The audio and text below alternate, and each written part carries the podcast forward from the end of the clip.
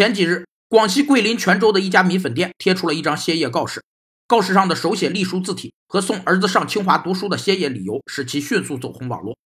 八月二十五日，这家米粉店正常营业后，不少顾客慕名而来，纷纷与店铺和歇业告示合影，生意也自然火爆异常。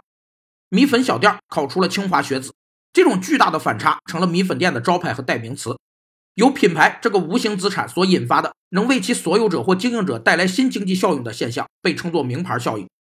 消费者能产生名牌心理效应，是因为名牌的多种竞争力：一是名牌产品具有很高的知名度、良好的口碑和市场号召力，可很快打开局面，赢得消费者；二是名牌产品因质量较好和形象颇佳而具有很好的市场前景，被投资者普遍看好；三是名牌文化在与其他文化的竞争中处于优势地位。